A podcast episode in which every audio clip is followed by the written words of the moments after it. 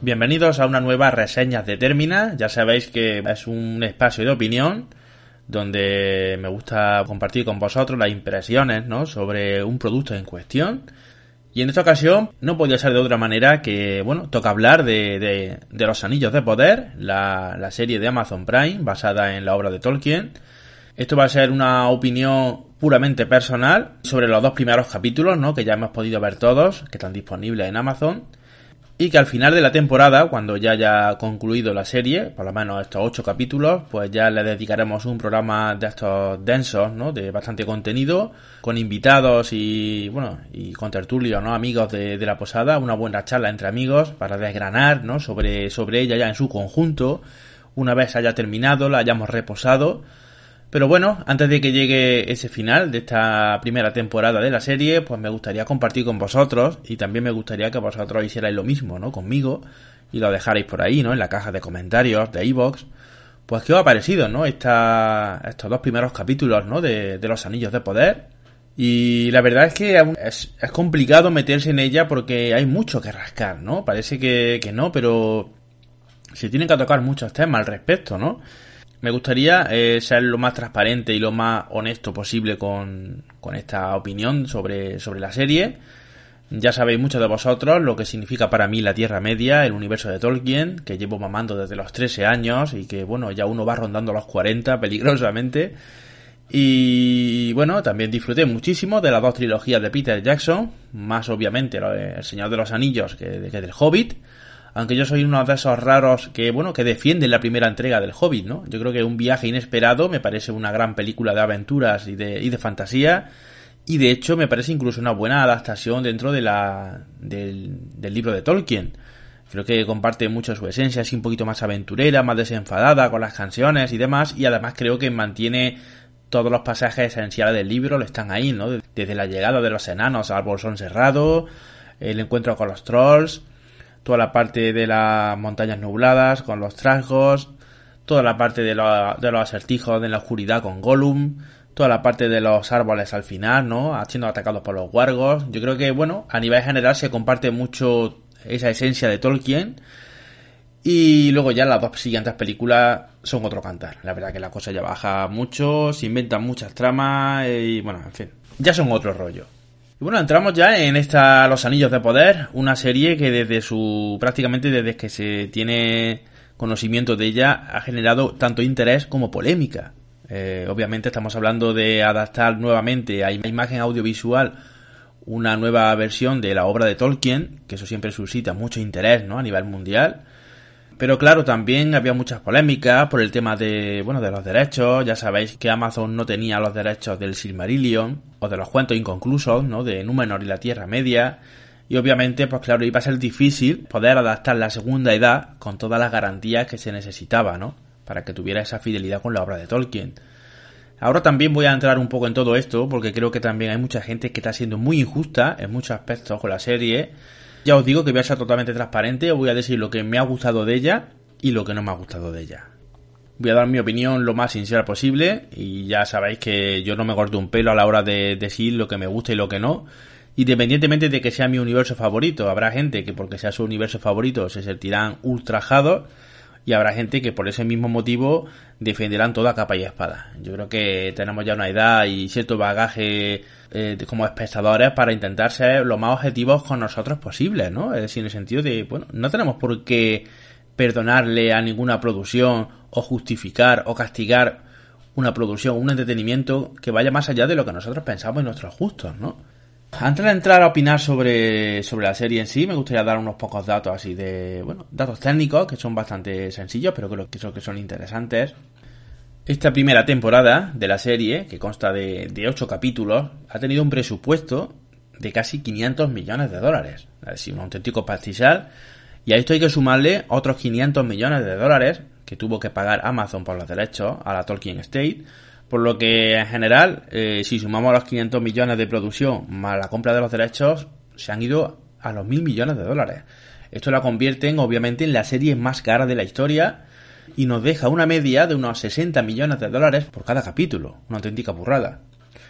La serie viene bajo el sello de los showrunners Patrick McKay y John DePayne, que además, bueno, ha sido escrita por ellos. Estos dos primeros capítulos están dirigidos por el director español Juan Antonio Bayona, ya sabéis, el director del Orfanato, Lo Imposible, Un monstruo viene a verme, Jurassic World, El Reino Caído, y quien también dirigió los dos primeros capítulos de esa fantástica serie que fue Penny Dreadful.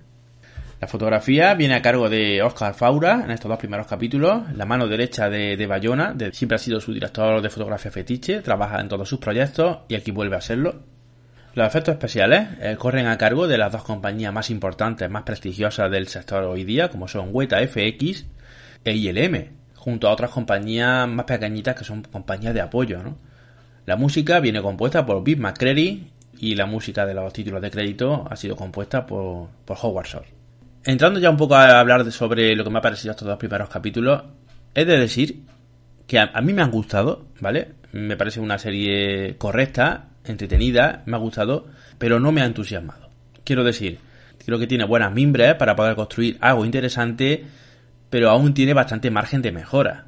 Eh, por lo menos a nivel de guion. Eh, luego profundizaré un poquito en esto e intentaré argumentar eh, a lo que me refiero.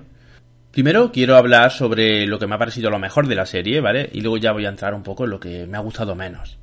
A ver, hay que decir, yo creo que lo primero, lo más obvio, lo que primero te salta es el apartado técnico, el apartado visual y sonoro de esta serie. Yo creo que no se le pueden poner muchas pegas. A nivel visual, esta serie es un verdadero espectáculo. Se nota muchísimo el, el dinero invertido. Hay un gran trabajo detrás a nivel técnico y creativo. Y bueno, eh, yo recuerdo hace tiempo, mucha gente ya empezaba a criticar esta serie porque tenemos que ser realistas. Esta serie se le ha dado palos por todas partes. Algunos pueden ser bastante fundados o correctos, entre comillas, pero también ha habido unos palos totalmente injustos por razones políticas, raciales y por temas de que, bueno, de que como no es lo que nosotros queremos ver, pues vamos a linchar y vamos a buscarle ya defectos por cualquier cosa que veamos por ahí. Se llegó incluso a decir que esta serie tenía una factura que parecía de una serie turca. Y bueno, yo no sé, la verdad que esa gente que se montaba ya en el odio de la serie, yo no sé qué tipo de series turcas verán. Pero joder, si tienen esta factura, que me lo digan, que yo me pongo con ella mañana, eh, honestamente. También decían que se notaba mucho el cartón piedra en los trailers y demás. Me imagino que una vez hayan visto esta serie, los dos primeros capítulos, se habrán callado la boca, porque otra cosa no. La serie tiene problemas, que luego lo comentaremos, errores, cosas que tiene que mejorar pero el aspecto técnico no es uno de ellos. Pero también hay que ser realistas y yo creo que hay que ser también honestos con nosotros mismos, ¿no? Y, no autoengañarnos tampoco. A ver, si yo creo que hay, que ser justo y a nivel visual esta sería un auténtico espectáculo. Es una auténtica locura decir que podamos ver este tipo de producciones en nuestra pantalla de ordenador o en nuestra tele en casa. El trabajo con el CGI es espectacular, tanto en criaturas como en fondos. Todo el tema de los decorados. El vestuario es una maravilla también. Muchísimos rodajes en exteriores. Así, todo se siente grande, se siente realmente fastuoso, ¿no? Como debe ser, ¿no? Como, como debe transmitir este maravilloso universo que fue creado por Tolkien. Yo creo que también otra cosa a destacar es su fantástica banda sonora de Bill McCready. Hay quien obviamente e inevitablemente la compara con la de Howard Shore. Y claro, si la comparamos con la maestría absoluta, siempre va a salir perdiendo. Lo de Howard Shore, bueno, es que pasa por ser una de las mejores bandas sonoras de la historia del cine.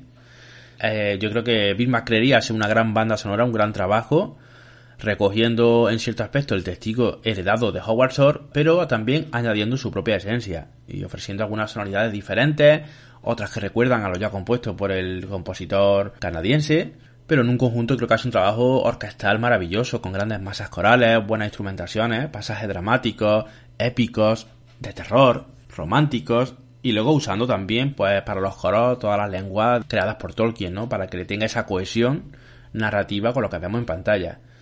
A nivel técnico, en cuanto a la factura visual de la serie y la factura sonora, técnicamente la serie es impecable, hoy por hoy, y sabiendo lo que está por venir, no hay nada que esté al nivel, a su nivel de factura técnica y visual en el panorama de las series. Cada capítulo prácticamente eh, es como ver cine, ¿no? Son, son como pequeñas películas de una hora ya esta serie nos demuestra que ya no existe esa línea que separa la serie del cine en cuanto por lo menos a calidad visual y aspecto técnico en general, ¿no? En ese aspecto creo que esta serie toca techo hoy por hoy. Y bueno, sí, hay que recordar que son 60 millones de dólares por capítulo, cuando la media de las grandes producciones que nos llegan hoy día, como las series de, Star Wars, las de Marvel o Juego de Tronos, se mueven entre los 20 y 25 millones de, de dólares por capítulo, y aquí son 60 por capítulo. Y se notan, ¿eh? Muchos pueden decir, claro, si siendo la serie más cara de la historia, que menos, ¿no? Que, que luzca bien. Y ojo, es un sí pero no. Eh, os podría decir infinidad de producciones, tanto en series como en, como en películas, que cuestan un pastizal y que luego en pantalla eso no se ve reflejado por ninguna parte. Sin ir más lejos, me vienen dos ejemplos muy recientes, tanto en cine como en serie. Pues el, caso de, de, Thor, Love and Thunder, que pasa de los 200 millones de, de dólares de presupuesto para dos horas y visualmente es una película bastante justita y con unos, con unos cromas realmente horribles y unas armaduras que parecen de plástico. Y en el caso de la serie, bueno, hemos tenido recientemente Obi-Wan Kenobi, que también se iba a los 20-25 millones de dólares de presupuesto por capítulo y la verdad, eh, se quedaba bastante justita. Si la comparas con esto, es como comparar la noche y el día, honestamente. Obviamente, al tener un gran presupuesto, te ayuda a que todo luzca mejor, a contratar a los mejores, pero eso también no quita que, claro, si esos profesionales no hacen bien su trabajo, luego eso no va a lucir bien en pantalla. Una cosa es tener mucho presupuesto y otra es saber usarlo.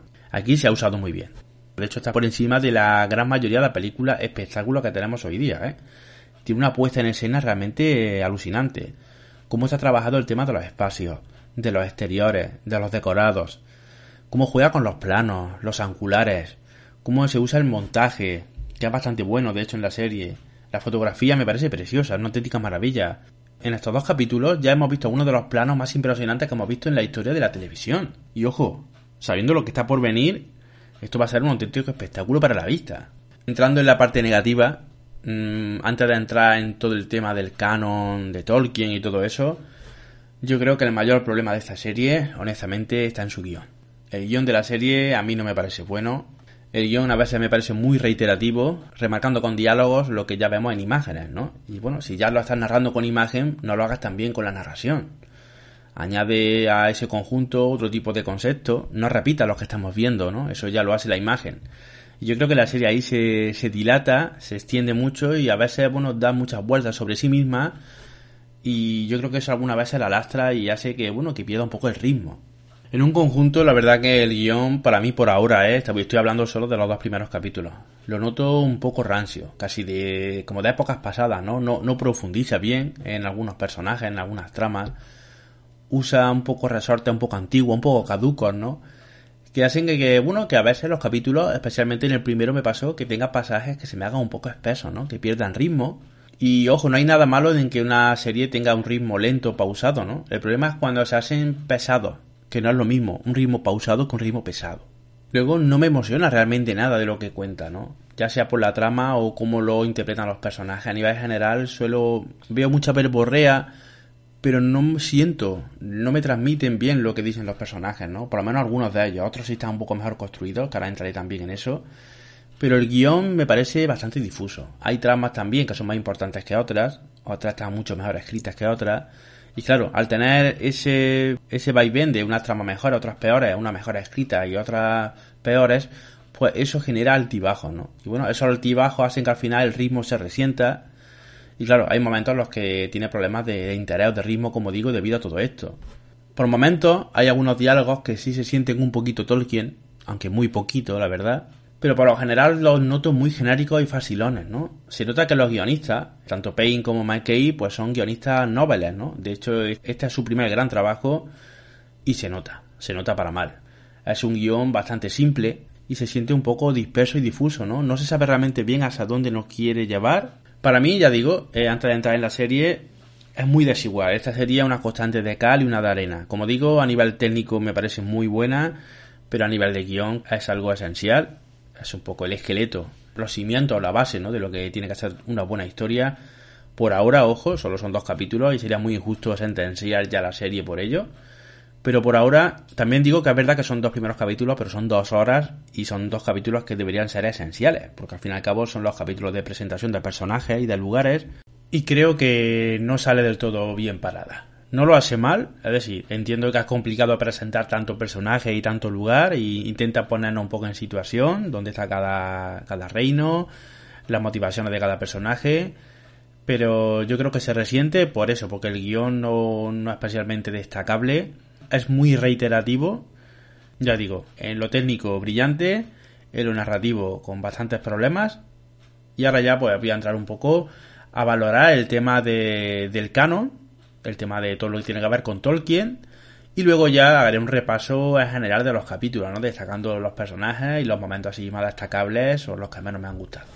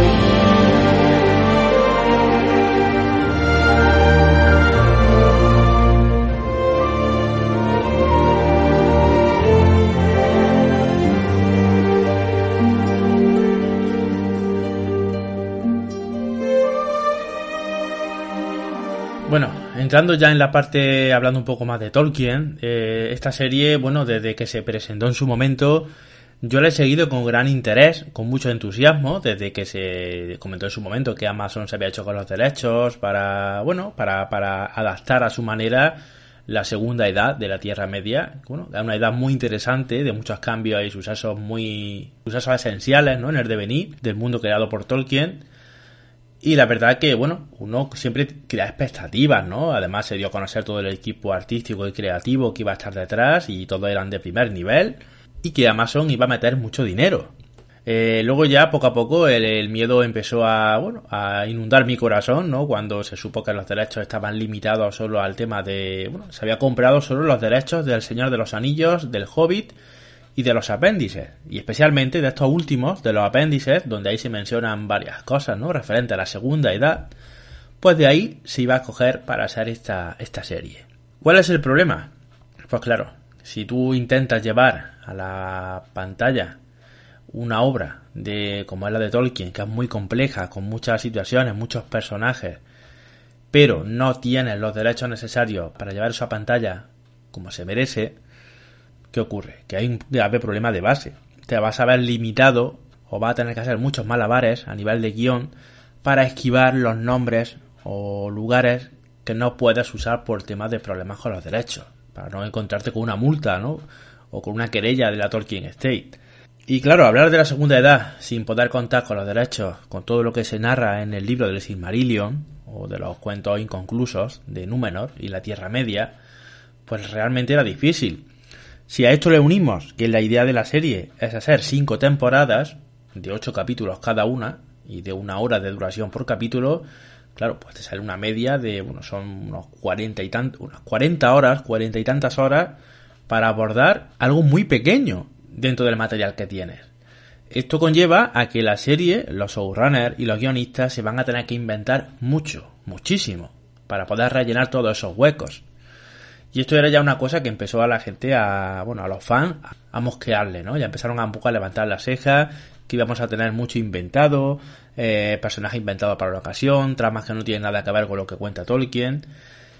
Y hasta cierto punto yo eso, bueno, lo he ido aceptando, incluso lo veo lógico. Quiero decir, tenemos que sentar una base y yo creo que cualquier fan de Tolkien con dos dedos de frente, porque a ver de cara hay mucho que se, bueno, saca el carnet de fan de Tolkien y habrá que ver hasta dónde sabe de Tolkien. Eh, mucha gente a lo mejor solo ha visto las películas y ya se piensa que, solo eso es lo, canónico, o incluso algunos que se han leído solo El Señor de los Anillos o se han leído solo el Silmarillion y, y todo lo que no sea eso ya, bueno, faltaría respeto a Tolkien.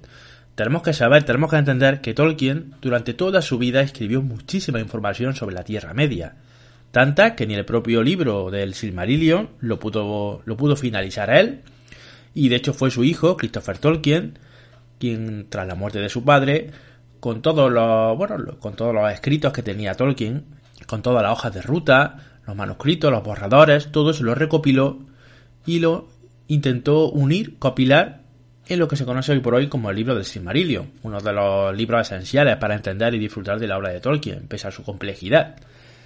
Claro, pero Tolkien escribió mucho más, muchos pasajes que se han quedado inéditos, hay también, bueno, se, se, va descubriendo nueva información nuevos libros que se, bueno, donde se ha recopilado nueva información hasta ahora inédita de, de, Tolkien y de sus versiones y visiones de personajes y de lugares de la Tierra Media. Por ejemplo, el libro, el libro de los cuentos perdidos, un libro que era, era una especie como de preámbulo, una especie de borrador de lo que luego sería el Silmarillion donde se, bueno, hay diferentes cambios, ¿no? Con lo que luego sería el Silmarillion, pero que igualmente todo eso es canónico, todo eso lo escribió Tolkien de su puño y letra, por lo tanto todo eso es canon. Luego ya que cada uno acepte la versión o la visión que quiera. ya digo, el hecho lo del Silmarillion tal cual es una recopilación hecha por Christopher Tolkien bajo todo el escrito por su padre. ¿A dónde quiero llegar con todo esto? Bueno, yo creo que muchas veces como, como fan o como purista, a veces somos muy hostiables, las cosas como son. No podemos permitir, no podemos exigir que una obra audiovisual sea absolutamente igual a la obra literaria de la que bebe. Empezando por la base de que el lenguaje cinematográfico, o en este caso de, series, es totalmente diferente al lenguaje narrativo que se puede disfrutar en una novela. En una novela se puede permitir uno eh, divagar, recrearse durante, eh, durante varias hojas, intentando hacer una descripción de un lugar, de una situación, y el lenguaje en cine es totalmente diferente, tiene que ser mucho más dinámico. Esto lleva también a que, por ejemplo, la obra de Tolkien no es nada fácil de adaptar, y expresamente cuando hablamos de la segunda edad, que es donde quiero llegar realmente. Vamos a poner algo de base. Si se adaptara a imagen audiovisual, literalmente todo lo que ocurre en la segunda edad de la Tierra Media, tendríamos un documental con una voz eh, en off más que una serie o una película. ¿Por qué? el Silmarillion como tal, o lo que sucede en la segunda edad como tal, es totalmente inadaptable a cine o televisión. Si nos ponemos puristas y exigentes con el canon, con lo que la serie debería haber reflejado en esa segunda edad, tal y como aparece en el Silmarillion, por ejemplo, si tú lees el Silmarillion, si tú coges el Silmarillion en tu mano, te das cuenta que los acontecimientos que suceden en la segunda edad en ese libro no ocupan más de unas 40-50 páginas en total de las cuales, de, esas 40 páginas, prácticamente la mitad pertenecen a todo lo que ocurre en Númenor y la otra mitad se reparten entre la Forja de los Anillos de Poder y la Guerra de Eriador. A esto también hay que añadirle que son narraciones a modo de crónicas o acontecimientos históricos muy concretos que están separados pues por cientos de años, a veces incluso por miles de años, y donde por ejemplo en un simple párrafo mueren varios personajes a veces separados por muchos años unos de otros, en un, simple párrafo. Tenemos que meternos en la cabeza que plasmar todo eso a, una serie, eso es inviable a nivel narrativo. No se puede adaptar eso. Ya digo, es que el Silmarillion no es el Señor de los Anillos y no es el Hobbit, que son novelas con una construcción de personajes, una evolución de los personajes, de una misma historia, donde esos personajes tienen diálogo, interactúan entre ellos. No, el Silmarillion y la Segunda Edad y todo esto que pertenece a la historia de la Tierra Media como digo, son crónicas, son como narraciones mitológicas o pseudohistóricas bajo, la, bajo el prisma de Tolkien de lo que ocurrió en el Legendarium de Tolkien. Pero claro, es una especie como de, de narración que si lo queremos ser literalmente fiel, ya digo, sería un documental con una voz en off que nos iría contando la narración poco a poco de los sucesos, acompañado con imágenes, ya sea a modo de, de recreación histórica, a lo que vemos en los canales de historia, o algo así es que no da para ser una continuidad, una narrativa puramente cinematográfica o como una serie, porque, repito, el Silmarillion no es el Señor de los Anillos ni es el Hobbit, no tiene esa narrativa. Entonces eso hace que sea inviable. Teniendo esto de base, repito, mucha gente se ha puesto la etiqueta o el carnet de fan de Tolkien diciendo que esto no es canónico, que Galadriel, por ejemplo, nunca fue una guerrera, pues sí, Galadriel, según Tolkien, en algunos pasajes de Tolkien, Galadriel combatió. No solo era una buena hechicera, una buena política y una buena defensora de su pueblo, sino que además tuvo una etapa en la que luchó. Y eso está escrito por Tolkien. Pero claro, si solo nos limitamos a lo que repiten los demás, a las películas de Peter Jackson o a lo más básico, que es decir, El Señor de los Anillos, el Silmarillion, el Silmarillion y el Hobbit, no rascamos ni a los libros de la historia de la Tierra Media, ni a los cuentos inconclusos de Númenor y la Tierra Media, ni en el libro de los cuentos perdidos, ni en las cartas que escribió Tolkien. En todo eso, incluso en el nuevo libro este de, de la historia y lugares de la Tierra Media que salió hace poco, hace prácticamente un año o incluso menos, en todo eso se ha ido dando información nueva que se ha ido descubriendo. Tolkien eh, escribió y reescribió muchas veces los pasajes, muchos personajes, situaciones que se cambia constantemente. Y todo es canon, porque todo fue escrito por el puño y letra de Tolkien. Muchas veces tenemos que tener cuidado con eso de esto no es canónico, los elfos no son así, los elfos no pueden tener el pelo corto, los elfos... Entiendo que choca, yo lo entiendo, yo lo entiendo porque nos hemos ido acostumbrando, muchos tenemos esa imagen visual que nos ha heredado Peter Jackson o incluso muchos artistas de gran prestigio a nivel conceptual de arte, como pueden ser Alan Lee, eh, John Howe o Ted Nasmith, que son prácticamente la trinidad a nivel de, del arte, a la hora de representar el arte de, Tolkien en, imagen. Pero muchos de esos pasajes, en muchos de esos pasajes, Tolkien no especifica, por ejemplo, que los elfos tuvieran el pelo largo, o que tuvieran el pelo largo siempre, o que todos los elfos fueran de un mismo tono de piel, hay algunos que sí lo especifican, que los Noldor, por ejemplo, tienen la tez pálida, pero no a toda la raza de elfos Tolkien especifica que tienen una un, tipo de piel concreta. Por ejemplo, con los elfos silvanos hay muchas lagunas que se pueden tomar cierta licencia, aunque no choquen o no, para que, bueno, un creador eh, de un creador de, de cine, o en este caso de serie, pues se tome ciertas licencias creativas que se han tomado toda la vida. Se, siguen tomando las adaptaciones de, cómics de superhéroes a la gran pantalla. Todo el que lea un cómic sabrá que la, en, la mayoría de los casos no se representa la esencia 100% del personaje y de lo que ocurre en la viñeta, porque se tiene que readaptar a un medio diferente. Y tenemos que meternos en la cabeza que el Silmarillion como tal no es algo realmente adaptable al 100% de manera fidedigna. No es viable a nivel narrativo. Hay personajes que están separados por cientos o miles de años unos de otros y no tendría ninguna continuidad argumental llevar eso a la gran pantalla. Moriría gente literalmente a pocos minutos de pantalla. Por ejemplo, ¿cuántos reyes de Númenor acaban muriendo hasta llegar a, al Farazón? Por ejemplo, ¿cómo pones eso en pantalla? No hay esa narrativa de novela porque no es una novela, no es adaptar el hobby o al Señor de los Anillos, que sí nos cuentan una historia con personajes que hablan y comparten esa evolución y esa aventura. El Silmarillion y la segunda edad, los cuentos inconclusos y todo esto, es muy diferente. Como digo, son escritos más cercanos a una mitología o incluso a una propia historia de la fantasía, como podemos suponer que la ideó Tolkien. Entendiendo eso de base, yo creo que hay que entender también que la fidelidad a cine o serie es prácticamente inviable. Ahora bien, dicho esto, porque parece que estoy aquí defendiendo a Amazon y no, porque ahora le voy a dar palos también por esta misma vertiente con otras cosas. Es decir, teniendo de base de que la adaptación literal del Silmarillion y concretamente de la segunda edad es inviable por la propia narrativa que tiene esa historia, también es verdad que para la serie se han tomado unas licencias que yo creo que no se deberían haber tomado, porque ellos sí, ahí sí tenían los derechos, porque a ver, tengo que entender que a nivel, que a nivel narrativo se tiene que comprimir todo eso en muchos años y juntar muchos personajes que realmente no tuvieron contacto unos con otros, porque realmente en la historia de Tolkien pasan cientos de años. Eso pasa en, cuestión de una página o incluso en, dos párrafos. Eso no lo puedes llevar a extrapolar a la pantalla. Porque sería estar dando saltos temporales continuos, pero de cientos de años de un capítulo a otro. Eso le volaría la cabeza a la gente. Recordar lo que pasaba con los saltos temporales de espacio de, de un lugar a otro en la última temporada de Juego de Tronos. Y solo eran espacios temporales de un, de un lugar a otro que parecía y se decía que se teletransportaban. Imaginar extrapolar eso y multiplicarlo por mil, dando saltos temporales de cientos de años de un capítulo a otro. Donde en el capítulo de antes un personaje estaba vivo y en el siguiente muere. Es que eso no tiene ninguna lógica. Leído por escrito, a nivel de mitología, de narración, es maravilloso, es fascinante. Y eso es la obra de Tolkien, y eso va a estar siempre ahí. Y cuando también muchas veces se dice lo de adaptación, tenemos que entender lo que significa adaptación. No podemos ir a, a la RAE y buscar el significado literal de lo que significa adaptación, que es coger una obra original y llevarla a otro medio sujeto a cambios para que se adapten mejor a esos resortes o a ese mecanismo ¿no? que, sostiene ese, ese nuevo medio al que ha sido adaptado. Entonces, con esto de base, no podemos ponernos tan exigentes muchas veces con las adaptaciones. Y, yo creo que esto vale, vale, lo estoy usando para, para, este, para este caso en concreto, pero puede ser extrapolable para cualquier adaptación que se haga, ¿no? Tanto de cualquier libro, cualquier cómic.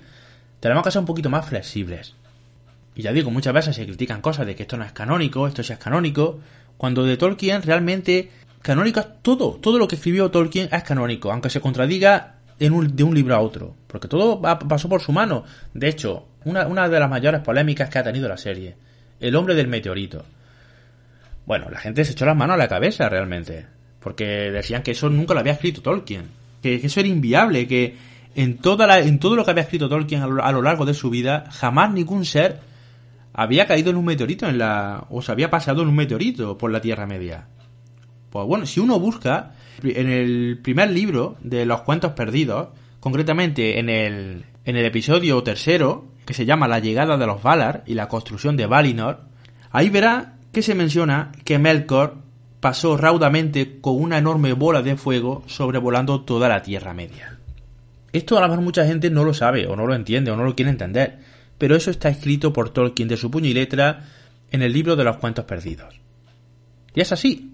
Lo que pasa es que como no es tan popular, y como hay mucha gente que parece que repite lo que ellos dicen, lo que otros dicen, en vez de, investigar y de buscar y de coger un libro y otro y leer, y en vez de leer las cartas de Tolkien, los libros de la historia de la Tierra Media, que son muy interesantes, no, pero bueno, si con lo que nos dio Peter Jackson en sus películas y con haberme leído el Silmarillion, que algunos ni se lo han leído, porque aquí hay mucho postureo en esto también. Ya digo yo que hay mucha gente que se sube al carro ahora de ser experto en Tolkien, cuando como muchos han visto las películas de Peter Jackson. Y ya con eso, bueno, se, se cuelgan etiquetas. Y eso no, me parece ni bien ni mal. El problema es cuando se la intenta eh, quitar a los demás. Sabiendo ya que el Silmarillion es inadaptable de forma literal, hay que entender entonces cierta licencia. Hay que entender que se, tienen que rellenar esos huecos narrativos, esos espacios temporales que hay entre una situación y otra. Entiendo que se creen para ello personajes nuevos. Esta serie, por tanto, no puede ser canónica en esencia porque la propia concesión de la narrativa del Silmarillion no se puede llevar a la gran pantalla con garantía. Esto hay que tomárselo como lo que es, realmente. Esto es una obra más que basada, yo me atrevería a decir, inspirada en la obra de Tolkien. Concretamente en la segunda edad, donde, siendo realista, el 90% de lo que vamos a ver van a ser tramas inventadas. Eso sí, lo importante, yo creo que, y eso también creo que es interesante saberlo, sí que es verdad que ese 90% de la serie, el grueso de la serie va a ser inventado, porque ya digo, hay problemas con el tema de los derechos, de, donde no puedes mencionar según qué cosa, pero sin embargo, eh, yo creo que la serie va a acabar desembocando en los tres pasajes más importantes ocurridos en la segunda edad. Eso lo vamos a tener en la serie y eso sí se respira como canon en la obra de Tolkien.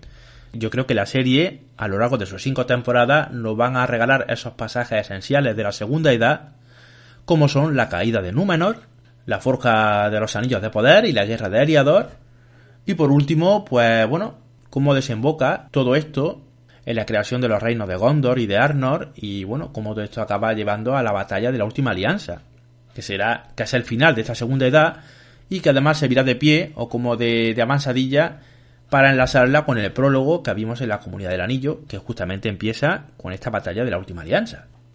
Entonces, yo creo que hay que entender eso. Yo creo que esta serie, su intención es crear el 90% de historias inventadas que sirvan como pegamento, como hilo narrativo, para llevarnos a los momentos clave de lo que ocurre en la segunda edad de la Tierra Media. Bueno, pues ya digo, porque en el libro se comentan los, los sucesos de manera literal, de manera muy esquemática no se profundizan los personajes, sus motivaciones. Esa manera tan fría no la puedes llevar a la pantalla. No puedes poner el hundimiento de Númenor si no creas antes a un grupo de personajes con los que empatizar. Más allá de, de, de Miriel, de Alfarazón y todos estos personajes que se encuentran allí, que son canónicos. Pero hay que crear más personajes con los que el espectador, bueno, pues se sienta algún tipo de vínculo, se vaya construyendo eso. Que ese tipo de narrativa, de novela, no está en el Silmarillion, no está en la segunda edad. Si el día de mañana, por ejemplo, si alguien quisiera adaptar el Silmarillion de manera más canónica, cuando Tolkien esté libere los derechos, porque también he leído cada cosa por ahí, de que no entiendo cómo, Amazon no ha, no ha, puesto más dinero para comprar los derechos del Silmarillion. No, no consiste en que Amazon ponga más, dinero para comprar los derechos del Silmarillion, es que los derechos del Silmarillion no están en venta. teniendo eso de base, bueno, pues lo demás es lo que cada uno quiera, quiera pensar. Al final yo creo que eso es lo que se va a respetar. Esos pasajes importantes que sí lo vamos a tener, incluso vamos a tener también muy seguro todo el tema de la creación de los Nazgûl, que también puede ser muy interesante.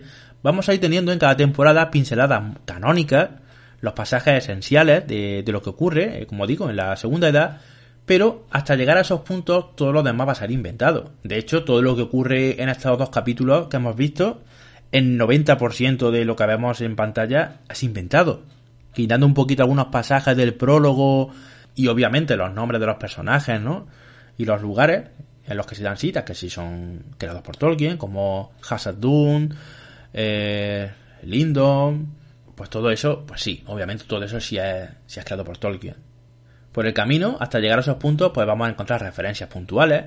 Y de hecho, en, estos capítulos hemos visto algunas referencias, algunos guiños a los fans, que muchas veces no se pueden mencionar porque no se tienen los derechos, pero si uno es fan de Tolkien, sabe verla, eh, bueno, con, con, imágenes o con insinuaciones lo que, lo que te quiere decir la serie, ¿no? Hemos visto muchos guiños, por ejemplo, hay un momento en el que los elfos silvanos van hablando, ¿no? Y hablan de, de las dos relaciones entre elfos y humanos que hubo en la Tierra Media, que todos sabemos cuáles son. El guiño de Feanor y la creación de los Silmarils. El tema de la tumba o la talla de madera que vemos en, en Lindon, que obviamente uno de esos personajes parece ser Lucien, junto a su fiel perro Juan. También vemos, se insinúa Morgoth. Bueno, hay muchas pinceladas, ¿no? Eh, se van dando esas pequeñas ramificaciones mientras no se pillen los dedos, ¿no? Mientras obviamente no se pillen los dedos hasta lo que puedan contar sin que esto entre en conflicto con, con la Tolkien State y que le cree un problema a nivel judicial. Y claro, tenemos que entender que los sucesos importantes que ocurren en la segunda edad, como he comentado, ¿no? Todo el tema de la forja de, de, los anillos de poder, la caída de Númenor, todo lo de Eriador, todo eso, todo eso, vamos a verlo, porque la Tolkien Estate ya dijo en su momento que lo que sea canónico, como tal, es inamovible. Tiene que ser como lo escribe Tolkien. Por lo tanto, eso lo vamos a ver, porque eso se menciona en los apéndices, se puede usar, pero claro, hasta llegar a esos puntos concretos, que sean las partes gordas de cada temporada, los clímax, ¿no? los momentos más interesantes, pero entre medias todo eso pues se va a ir creando, bueno, se va a rellenar esos huecos, esos vacíos que nunca profundizó Tolkien en ellos y se va a seguir inventando personajes, inventando tramas que van a llevarnos hasta esos puntos que todos conocemos.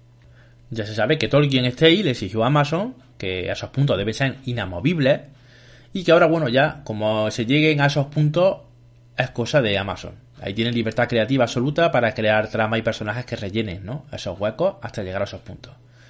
Y así con todo esto es como deberíamos entender esta serie. Está Los Anillos de Poder.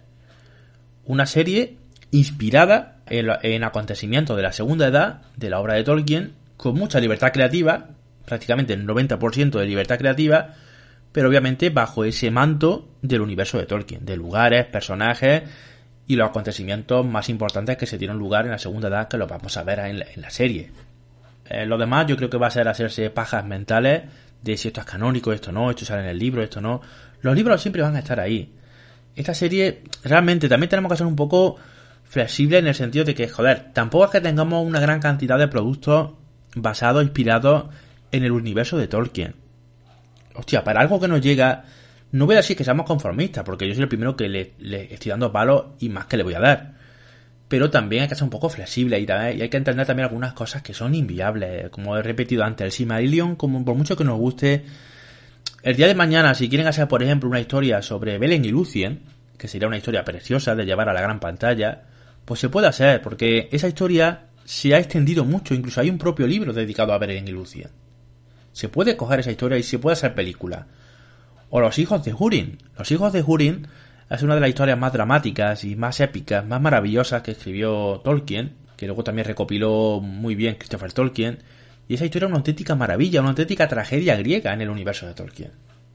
Y también se podía llevar a la gran pantalla con ciertas garantías porque se hizo novela, se novelizó ese acontecimiento. Si lo cogiéramos literalmente del Silmarillion, daría para 20 minutos. Pero como afortunadamente se extrajo eso y se hizo novela, pues sí, así sí se puede llevar a la, gran pantalla como se hizo en su momento el Hobbit o el Señor de los Anillos. Pero si solo contamos los momentos, digamos, concretos, históricos, como se narran en el Silmarillion o en el libro de los cuentos perdidos, o los cuentos inconclusos, pues así no se puede, por mucho que nos guste. No hay que hacerse más pajas mentales, ¿no? De si esto es canon o no, de si esto es inventado o no. Está inspirado en Tolkien y esto nos va a llevar a esos acontecimientos y ya está. Ahora bien, dicho esto, hay cosas que no podemos dejarle pasar a Amazon con esta serie. Me parece muy bien que, como estoy comentando, te inventes personajes, te inventes tramas para llevarnos del punto A al punto B, rellenar esos huecos que están vacíos, hasta llegar a los puntos, bueno, importantes, a los acontecimientos esenciales de la segunda edad. Eso me parece bien.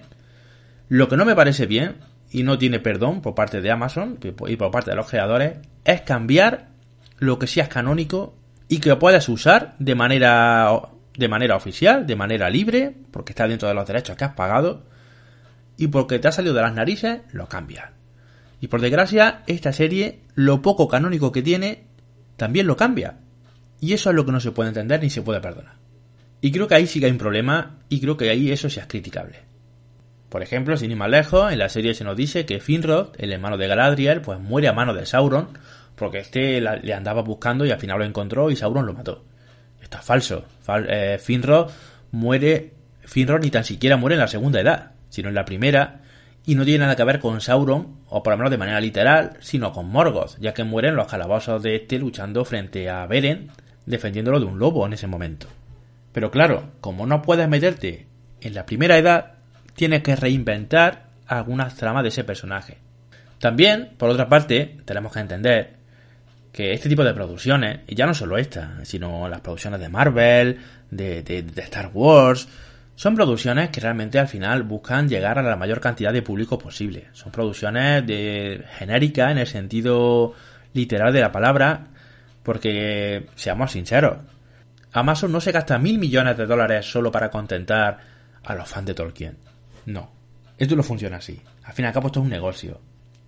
Amazon no se gasta mil kilos para contentar a unos cuantos fricasos como nosotros. Como tampoco se lo gasta Marvel, ni DC, ni Star Wars.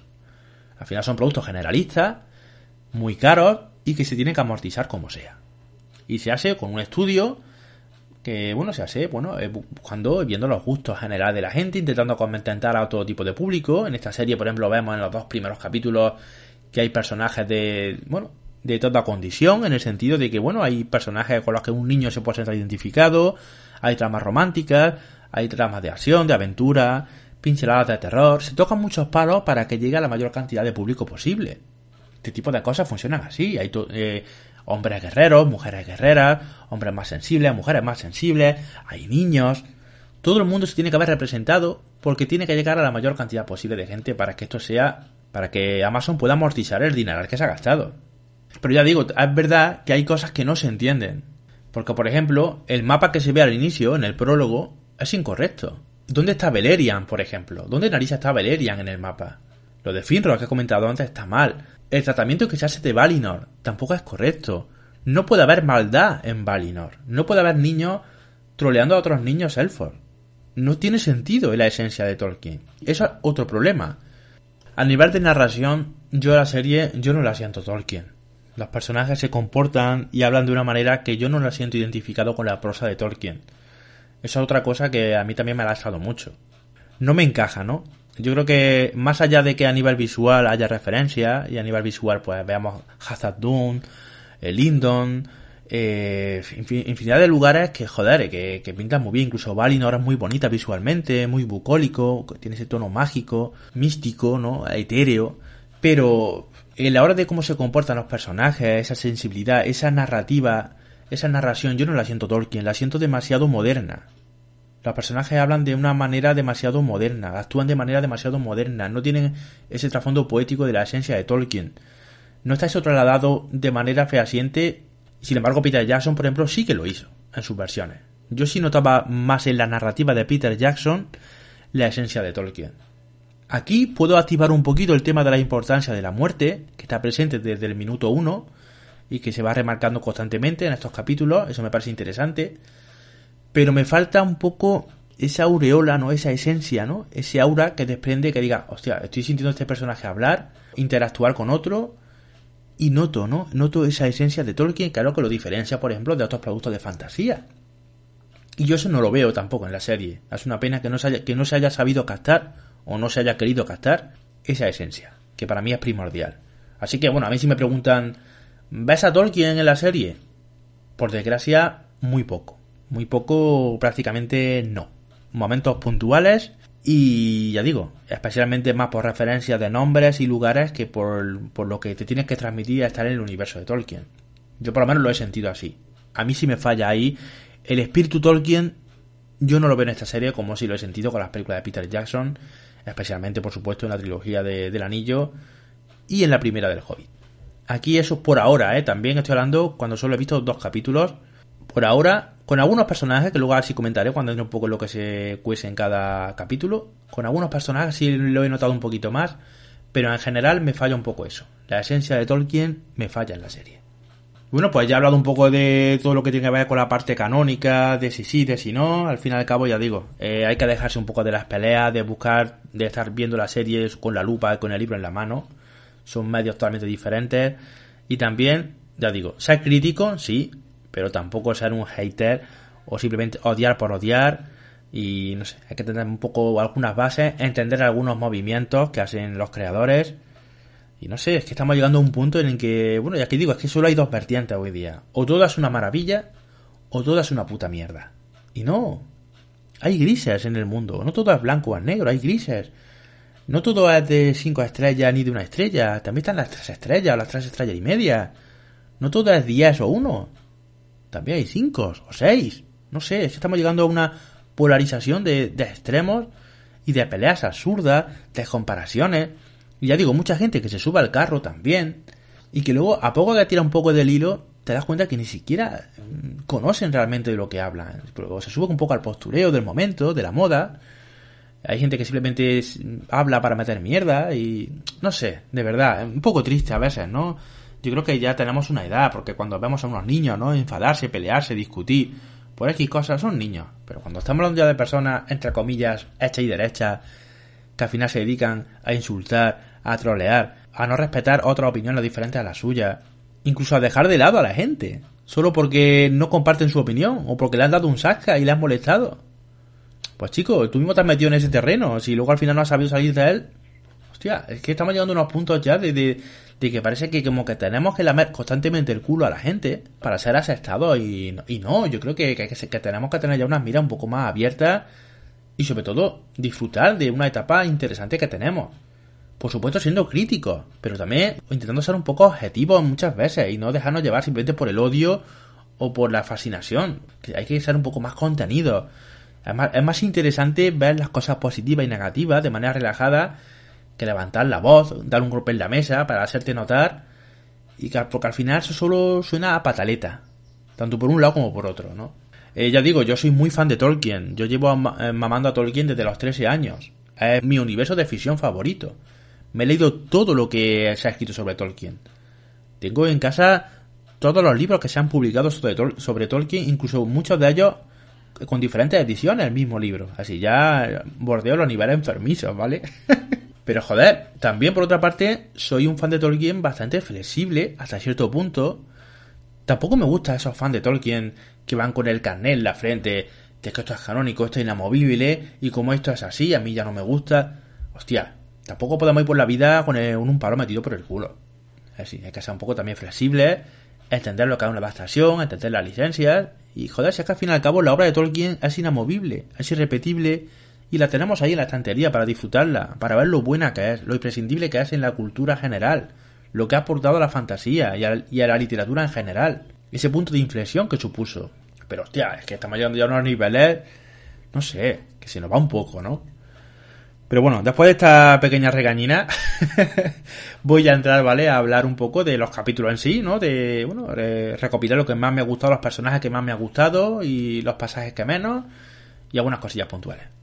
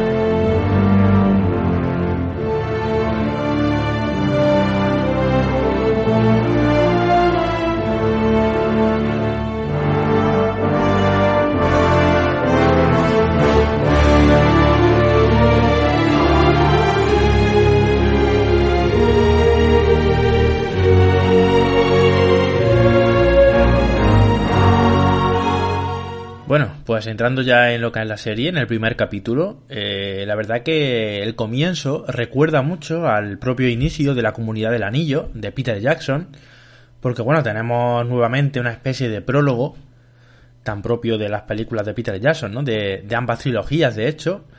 Aquí la gente de Amazon vuelve a ser lo mismo, vuelven a usar un prólogo y también, curiosamente, vuelve a ser Galadriel con una voz en off, la que nos pone un poco en situación, al igual que lo hacía en la comunidad del anillo.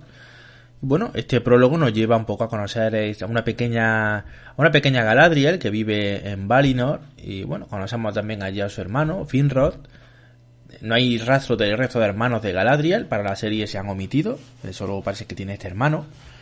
Y bueno, allí también vemos en Valinor cómo es, no diré bullying, porque yo creo que a todos se le llama bullying, es una travesura de niños, ¿no? Lo de hundirle esa especie de barco que crea ella una especie como de origami, ¿no? De, con el papel, crea como una especie de cisne que se pone ahí a navegar y unos niños que están por allí con ella, pues empiezan a tirarle piedras hasta que hunden su, su figura de papel, ¿no?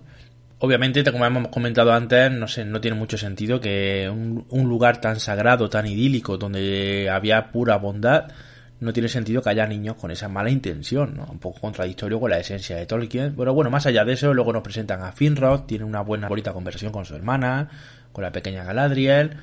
Y bueno, luego vemos ya lo que un poco empieza a ser a oscurecerse el, tema de, la serie, ¿no? Sigue la voz en off, empieza la amenaza, vemos la silueta en el fondo de los, detrás de los dos grandes árboles, Laurelin y Telperio y como Morgoth, con esa silueta, bueno, insinúa que destruyó los árboles, ¿no? De, Valinor, que entre comillas es cierto y no es cierto, porque realmente fue un Goliath, realmente la quien acabó bebiendo su savia, ¿no? Pues, eh, este plano que vemos como recorre todo el tronco del árbol mientras se va marchitando, para mí es el único plano hecho por CGI que me canta un poco de la serie. El resto me parece impecable. Ahí sí que habrá que lo noto un poquito el CGI, un poco más regulero, pero luego el resto no tengo ningún tipo de, de problema ni de queja, ¿no? Después de esto vemos un juramento de los elfos y bueno, nuevamente hay otro pequeño fallo ya que se ve, pasamos a una especie de plano general del mapa de la Tierra Media, pasamos de, de Valinor a la Tierra Media, pero no se ve Beleriand en ese momento cuando se debería ver, eh, a su mapa también incorrecto, ¿no? Pero bueno, son pequeñas licencias, que luego también nuevamente tenemos un plano de batalla bastante épico, bastante chulo, es lo único así épico que tenemos en estos dos episodios, pero bueno, nos viene un poco a mostrar el músculo técnico de la, factura visual, la factura técnica de esta serie, que cuando quiera mostrar grandes momentos va a ser realmente espectacular, ¿no? Aquí en esta pequeña batalla me parece interesante cómo se ve unas grandes águilas peleando con los dragones y luego, bueno, con un paneo, ¿no? Llegamos hasta una gran planicie donde ahí vemos a los elfos peleando contra los orcos en una corta pero intensa batalla. Es un poco extraño porque parece la Dragor Bragolat, porque realmente allí es donde fue donde peleó Finrod. Pero claro, en esa batalla creo recordar que no, que no estaban los dragones alados, ¿no? Peleando. Así que creo que estaban en la batalla de la cólera.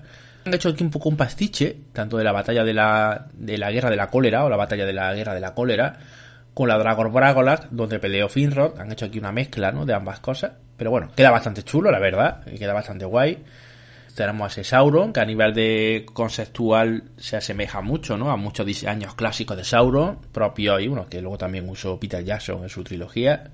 También vemos como por ejemplo Finrod muere a manos de, Sauron, eso no dice la serie, aunque como he comentado antes, Finrod realmente muere en la primera edad, no en la segunda, y muere a manos de, bueno, en las mazmorras de, de Morgoth.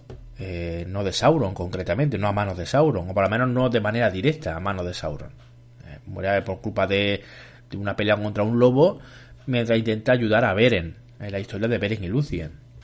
Luego ya tenemos la búsqueda ¿no? de Galadriel, como coge eh, la espada de su hermano, o ese, pequeño puñal, y como la guerra de su hermano la hace suya. ¿no? Galadriel se obsesiona y bueno, va en busca de Sauron por diferentes partes del mundo. Tenemos ese enfrentamiento con el troll de las nieves, bastante chulo, bastante espectacular. Nuevamente, técnicamente, el CGI del troll la interacción con los personajes y el entorno es realmente espectacular, totalmente cinematográfico. Ya digo que esta serie a nivel visual es un auténtico espectáculo, una auténtica pasada. Aquí empezamos a ver un poco la obsesión de Galadriel, como incluso sus propios elfos eh, acaban abandonando su, misión, porque eh, piensa que es peligroso, ¿no? Están muriendo ya varios elfos por su culpa.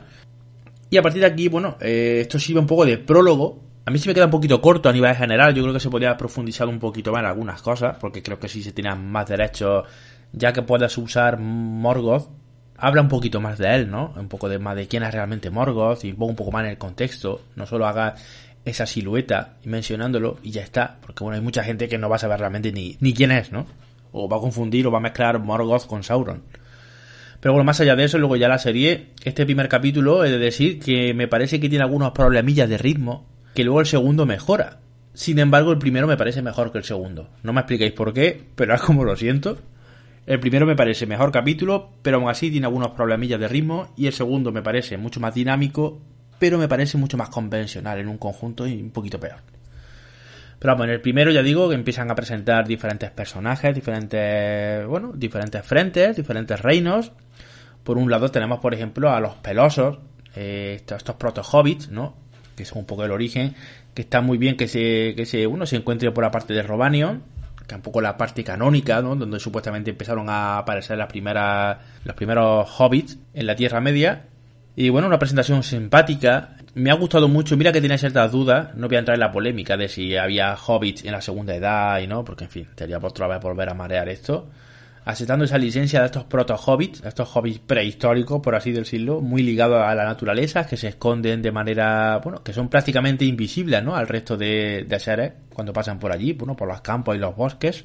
Pues me ha gustado mucho la, la hobbit, ¿no? La Eleanor Nori y su amiga, creo que hacen un tándem muy simpático, son muy entrañables las dos, las chicas lo hacen muy bien, le dan mucha chispa la música de McCreary para ella compuesta con flauta y recuerda mucho también a la música de los Hobbits, ¿no? De Howard Shore. Me parece muy enérgica, muy bonita. Y ya digo, me ha gustado mucho. Ellas dos me parecen que tienen corazón, muy simpática, muy buena química y han sido una pequeña sorpresa en ese aspecto. Además que recuerdan un poquito esa relación entre Frodo y Sam, ¿no? Con esta Nori y su amiga Amapola.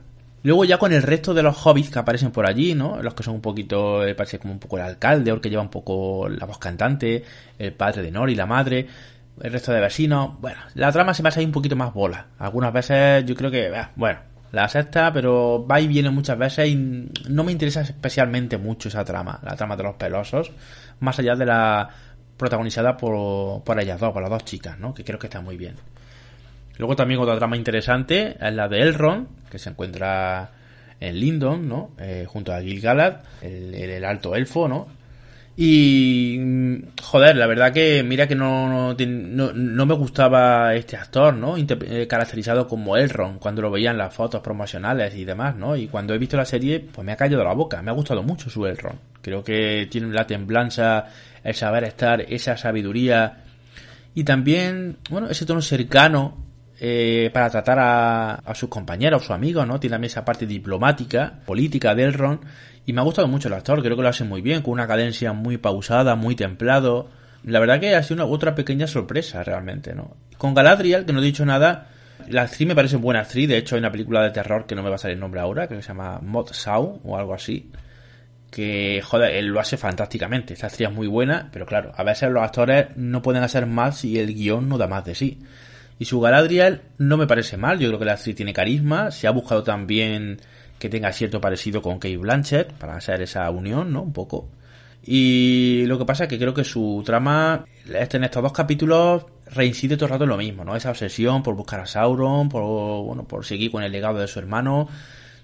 No sé, necesita un poquito ya avanzar, ¿no? No, no seguir con lo mismo, con esa amenaza que está incipiente, que puede volver Vale, nos queda claro si lo dice una vez o dos. Si, si está los dos capítulos repitiendo lo mismo, se puede hacer un poco pesado, la verdad. Claro, un poco lo que me pasa con esta Galadriel. Otra cosa que antes de seguir quiero comentar es que en su momento la Tolkien Stay echó muchas pestes, ¿no? Criticó mucho a la obra de Peter Jackson, ¿no? A sus adaptaciones, tanto El Señor de los Anillos como El Hobbit, porque decían que no trataban de manera fiel a la obra de Tolkien y no quedaron nada contentos con la visión de Peter Jackson, ¿no? Curiosamente, eh, lo que me parece muy extraño es que aprueben todos los cambios que se han hecho, por ejemplo, para los anillos de poder, ¿no? Por parte de Amazon, cuando yo creo que, por ejemplo, con todas las licencias, tanto el Hobbit, ojo lo que voy a decir, ¿eh? Tanto el Hobbit como el Señor de los Anillos, con todas sus licencias, me parecen mucho más canónicas o mucho más coherentes con Tolkien que lo que hemos visto por ahora, en estas dos horas, que prácticamente de las dos horas que hemos visto de la Tierra Media, más allá de lugares, nombres y cosas que te pueden recordar a nivel visual, a nivel de Tolkien no hay prácticamente nada. El 90-95% es inventado para la serie. Y sin embargo, la Tolkien State acepta eso y critica lo de Jackson. Entiendo también que el cheque de 500 millones de, dólares pues le ha ayudado un poco a callarse un poco la boca, ¿no? Lo que demuestra un poco que la Tolkien State, cuidado, ¿eh? Sí, defienden los derechos de Tolkien, pero poderoso caballero a don dinero y, en fin, me parece un poco hipócrita en ese aspecto. Y luego también que, bueno, que no sé contar con Peter Jackson, pero la serie constantemente no deja de ser referencia a las propias trilogías de Peter Jackson. Buscan mucho esa, ese, busca mucho vincularla, ¿no? Con la obra, con la trilogía de Peter Jackson para que el público sienta esas similitudes, aunque ellos lo nieguen.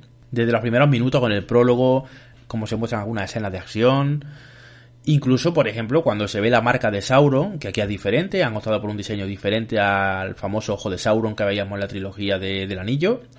Pero ese chispazo que pega la pantalla, ¿no? Donde se ve el símbolo remarcado en fuego, que es una especie como de flash.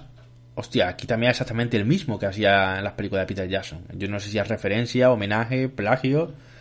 Pero, hostia, eh, cuesta un poco, ¿no? Que por un lado critiquen o que no le gustaran la obra de Jackson y luego, sin embargo, repiten conceptos de las mismas, ¿no? Un poco contradictorio, ¿no? Pero bueno. Más allá de esto, eh, más cosas que pasan en el primer capítulo, tirando de memoria, eh, más allá de los hobbits. Luego está para mí lo que es la trama más floja de, la serie por ahora. Toda la parte del elfo silvano Arondir, ¿no? Con, con, la, con la chica esta de, de Cir Harad, eh, me parece bastante pocha. Y a nivel de guion, es que no me parece ni que esté bien escrita. Mm, no sé, para mí es la trama que más flojea de todas, ¿no? Por ahora, ¿eh? Por ahora. Luego puede mejorar, como digo. Pero no me creo esta relación amorosa, de este amor imposible. No, no sé, no, no me convence. Sí que por otra parte está la vertiente más misteriosa, que luego tendrá más peso en el segundo capítulo. Pero mm, no sé, no me, no me ha convencido mucho. Como tampoco me ha convencido mucho eh, el personaje de Gil Galad cómo lo tratan en la serie. No, no, no veo, no sé, no me transmite cómo trata la propia Galadriel. No, no sé, no me gusta mucho, la verdad. Sí que es verdad que, por ejemplo, Elrond me ha encantado. En Gil Galad, por ahora, más allá del parecido con el actor que salía en la trilogía del anillo, no me dice mucho, la verdad. Algunos momentos así destacables del capítulo, bueno, cuando Galadriel va hasta Valinor en el barco junto al resto de, de elfos que han sido conducidos o bendecidos para ir a esas tierras imperecederas el montaje me parece chulo, como por ejemplo Galadriel salta del barco en el momento justo en el que ese meteorito extraño sobrevuela toda la Tierra Media, ¿no? Y donde todos los personajes importantes que se han ido presentando durante el capítulo eh, lo ven llegar, incluso una de las hojas de, de, de, Lindon se cae al suelo, empieza como a pudrirse, ¿no? A tener un aspecto así como negro. Y el montaje de Galadriel yo creo que no es baladí, que justamente en el momento en el que salta del barco eh, la, serie encadene el montaje con la llegada del hombre en el meteorito, de este ser que llega en el meteorito y que cae donde se encuentran los pelosos. Yo no creo que eso esté hecho baladí, ¿vale? Luego ya sabéis que hay un montón de teorías sobre quién puede ser este personaje, que si Gandalf, que si Sauron, que si un Balrog, alguno de los magos azules, incluso Tom Bombadil, en fin, que luego a lo mejor es un personaje inventado para la serie, que ojalá lo sea porque creo que sería lo más lógico, porque sea cual sea de todo lo que he dicho, no va a tener mucha lógica a nivel de canon. Pero bueno, en, este aspecto y viendo cómo va la serie, cualquier cosa puede ser. Entiendo también que, que si es Gandalf, por ese trato que siempre ha tenido con los hobbits, pero realmente, mm, bueno, el cariño que siente Gandalf por los hobbits en la obra de Tolkien va por otros derroteros, ¿no? Pero bueno. Primer capítulo me parece bien, es un capítulo de presentación de personajes, ya digo que para mí de todas las tramas que se presentan aquí, la que más me flojea es la de el elfo silvano, eh, Arondir y la chica, Browin, que, no sé, me parece demasiado básica, ¿no? Demasiado diálogos muy rancios. Bueno, está bien que nos presentan el pueblo este de los hombres, ¿no? Ciri Harad, que en el pasado fueron aliados de Morgoth, en lugar de ser los hombres que fueron bendecidos, ¿no? Por los, por los Valar y que luego formarían, y que luego llegarían o le cederían, ¿no? El reino de Númenor, la isla de Númenor. Y me parece interesante todo eso, pero como tampoco profundizan mucho en ello y simplemente se centran en la relación amorosa de estos dos personajes, mm, no me ha dicho gran cosa. Ya digo, los pelosos tampoco me convencían en un principio y sí me han gustado, la verdad, especialmente las dos chicas, creo que están fantásticas. Y bueno, el capítulo termina así, ¿no? Más allá de presentarnos a Elrond, que bueno, también vemos aquí, creo recordar, a, a Celebrimbor, No entiendo eh, haber, haber elegido este actor, además que, ese peinado y esa ropa y, en fin. Celebrimbor me parece, de toda la serie por ahora, a nivel de casting me, parece lo peor. No, la verdad que no me gusta nada. Ya entrando, por ejemplo, en el segundo capítulo, algunas cosas que me acuerdo así, ya digo que esto es un poco una valoración general. Ya hablaremos mucho mejor de todo ello cuando hagamos el programa dedicado a los ocho capítulos ¿no? que compongan la primera temporada. había cierto interés por saber si esta serie tenía títulos de crédito. En el primer capítulo no, no los tenemos, pero sí en el segundo, y ya obviamente será una constante en los que estén por venir. La verdad que la intro me ha parecido estéticamente elegante, pero sosa. Es la típica intro que la ves una vez o dos y luego la vas a pasar, porque son un minuto y medio, dos minutos que no te dicen nada, ¿no? Hay que decir, por ejemplo, que, la intro esta de, los años de poder está inspirada en la figura de Ni, que es un experimento científico que consiste que mediante la onda sonora la Tierra va cogiendo formas geométricas, ¿no? Por así decirlo, que mediante el sonido se van creando formas geométricas casi perfectas. He visto un poco una referencia a la música de los Ainur. Os dais cuenta, en la intro empieza la música en cantos en cuenya, en cantos élficos, todo muy, muy perfecto, muy, muy bello, muy elegante, y de repente entra la nota discordante, la que rompe esa perfección musical que sería Melkor. De repente entra la lengua negra en acción, en la música, y vemos como ya esas figuras geométricas perfectas de esa elegancia, esa belleza musical, se empieza a transformar, como esa vertiente oscura empieza a deformarlo todo, ¿no? A introducirse y a complicar las cosas. A nivel sonoro, a nivel visual, me parece una metáfora bonita, pero en sí me parece una intro un poco sosa. No, no sé, no. Es elegante, pero la veo sosa. Bueno, el primer capítulo nos dejó con ese cliffhanger de, del hombre del meteorito, llegando hasta la, hasta las hobbits, ¿no? Hasta estas pelosas. Y bueno, luego vemos aquí, bueno, vemos como Nori se acerca a este hombre para ayudarlo, se da cuenta de que el fuego que hay a su alrededor no quema. Cuidado con eso también, puede haber una referencia ahí a, a ciertas cosas, ¿vale? Y bueno, vamos a este hombre que parece que no sabe ni quién es, ni de dónde viene, parece que no puede ni hablar. Y en este capítulo veremos como Nori y su amiga pues cuidan en secreto a este hombre, se sienten con esa especie como de responsabilidad de cuidarlo. Y a su vez también pues veremos por ejemplo que como Galadriel en el, anterior capítulo saltó de ese barco para evitar así ir hasta Valinor y quedarse así en la Tierra Media, vemos que le ha recogida por una especie como de balsa con unos cuantos tripulantes que van ahí a la deriva, una especie de, bueno, de barca y de mala muerte. Entre ellos va un personaje que va a tener cierto peso en la serie, que es Halbrand, un humano, bueno, misterioso por ahora. Hay también muchas teorías al respecto sobre este personaje. Bueno, aquí vamos a la primera conexión con ellos. Y bueno, vemos cómo son atacados por una especie como de criatura marina, que la verdad que a nivel técnico vuelve a ser espectacular. Y además que Bayona, tengo que decir que Bayona nunca ha sido un director que me haga especial gracia, la verdad, su cine pero es un tipo que tiene mucho talento. Como director, a nivel a la hora de mover la cámara es muy bueno. Y el plano de, por ejemplo, como Galadriel abandona el barco, el bote, y vemos ese plano de ella viniendo hacia la cámara, mientras de fondo vemos como el monstruo, esa criatura marina, ¿no? Ataca el bote, destruyéndolo y comiéndose a los tripulantes. Ese plano me parece cojonudo, ¿eh? Son planos muy cinematográficos y realmente es muy espectacular. Y luego técnicamente es que, ya digo, esta serie es que luce impecable. Bueno, pues tenemos ahí estos personajes que van un poco a la deriva, como digo, ¿no? Y ese misterio que queda ahí. Y también en este capítulo es algo muy importante a destacar. Vemos por fin cómo es el reino enano de Hassad Dun, donde se nos presenta este Durin IV. Y también vemos a su padre, Durin III, creo recordar, en el tramo final del capítulo.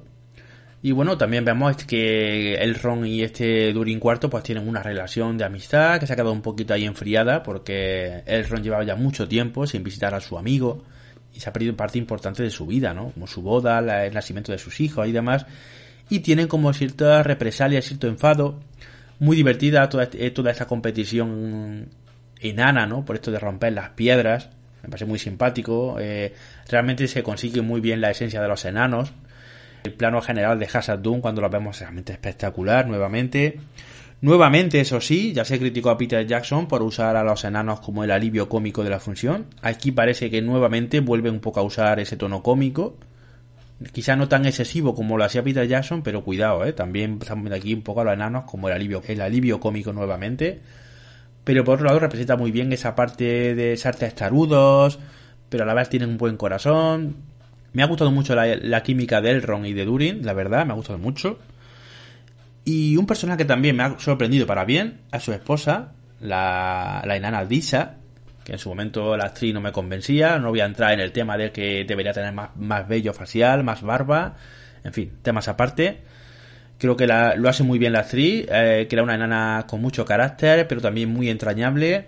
Y me ha gustado mucho la escena de la, de la comida, ¿no? Eh, tanto ellos dos con, con Elrond, me parece una escena con mucho ritmo, que te cuenta mucho de los personajes de manera muy elegante. Ahí el guion creo que está muy bien.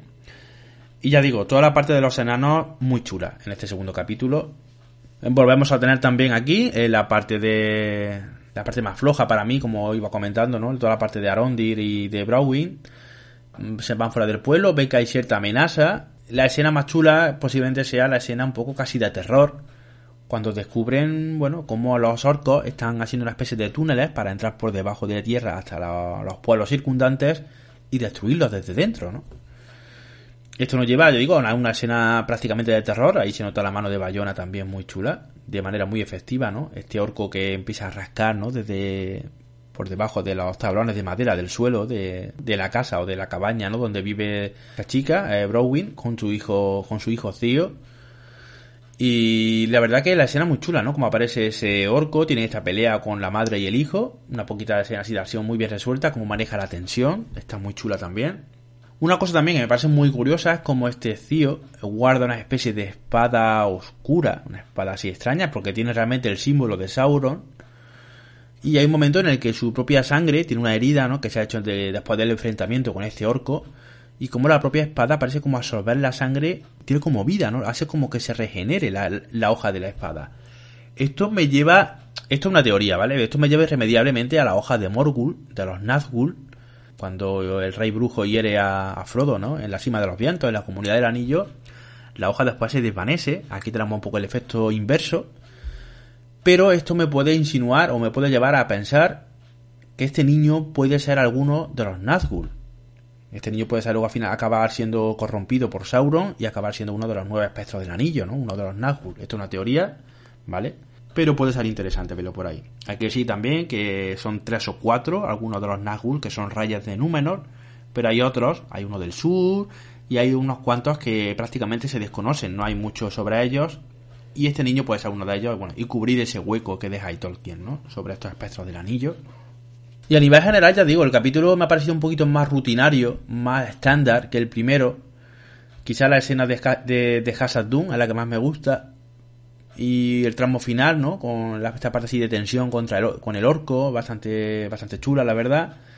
Pero toda la parte del naufragio de, Galadriel con Halbrand se me ha hecho un poco espesa, la verdad. No, me ha gustado mucho. Y la parte, bueno, la parte es simpática también, la parte de las hobbies con, con este hombre con este hombre que cae del meteorito, ¿no? Y en general es que poco más, son dos capítulos, son dos horas, son muchos personajes, mucha historia algunos mejor presentados, otros peores, algunas tramas más interesantes, otras menos interesantes, pero bueno, ahora mismo se está poniendo un poco las piezas sobre el tablero, de hecho aún faltan cosas muy importantes por ver, es decir, nos falta por conocer todavía todo lo que tiene que ver con el reino de Númenor, que va a ser capital en esta historia, y donde vamos a ver personajes tan importantes como, como el Endil o Isildur. Aparte de Miriel o Alfarazón, en fin, que toda esa parte va a ser más política y va a ser una parte muy interesante también. Y por supuesto falta por ver los villanos de la serie. Los orcos prácticamente lo hemos insinuado ahí un poco. Aquí se ve uno. Pero falta todavía por ver la chicha gorda, ¿no? De lo que hace el mal. Tampoco tenemos rastro de, de Adar, que va a ser este villano inventado para la ocasión. Una especie de elfo corrompido. Que va a ser, como digo, ¿no? Este, el villano que va a dar un poco el do de pecho en esta primera temporada. Así que todavía se vienen cositas interesantes y bueno, a ver si poquito a poco la trama y el guion va mejorando, va esas ramificaciones se van uniendo hacia un mismo denominador común. Y a nivel general, dejando de un lado que prácticamente de todo lo que hemos visto en estos capítulos, en estos dos capítulos, es inventado, más allá de lugares y nombres y algunos acontecimientos concretos que se mencionan, hay esperanza, yo creo que hay buenos mimbres para ver una buena serie y a nivel general, yo creo que como serie de fantasía está muy bien. El problema, claro, viene cuando la estás viendo con el libro de Tolkien en la mano. Ya he dicho antes que yo no veo a Tolkien en ella, por lo menos por ahora. Al menos no tanto como me gustaría, tengo que ser honesto. No veo la, esencia de Tolkien en los personajes, en su espíritu, en su desarrollo, en este mundo que me representa, más allá de que a nivel visual sí puedo ver a Tolkien, ¿no? Cómo se recrea esa Hazard Dune, cómo está recreado ese bosque de Lindo con esas hojas doradas, todo eso es muy Tolkien. Los vestuarios y demás te pueden recordar mucho a las películas de Peter Jackson, es una manera un poco de, unir a los espectadores, pero más allá de eso me falta algo, me falta un poco de chispa. Ya digo, esta serie me debería haber entusiasmado, me debería haber volado la cabeza y me ha gustado sin más. Pero bueno, ya digo que es solo un preámbulo, es la carta de presentación y ya iremos viendo cómo, cómo evoluciona la cosa a lo largo de los próximos capítulos. Así que bueno, sin más, eh, me gustaría que dejarais vuestra impresión sobre la serie, ¿vale? Sobre lo que os está pareciendo las tramas, el ritmo, el guion, a nivel técnico, lo que queráis, ¿vale? Si sois más condescendientes con la libertad que pretende la serie, si sois demasiado puristas con que esto no es Tolkien y demás, en fin lo que os apetezca, ¿vale? Estaré por aquí para leeros gustosamente. Terminianos, como siempre, os agradezco que estéis ahí al otro lado, que espero que os haya resultado una charla mínimamente entretenida. Y ya pues solo queda invitaros a mm, la próxima aventura terminiana, que como siempre os digo, llegará más pronto que tarde. Así que cuidaros mucho, un fuerte abrazo, un saludo a todos y que vaya bien.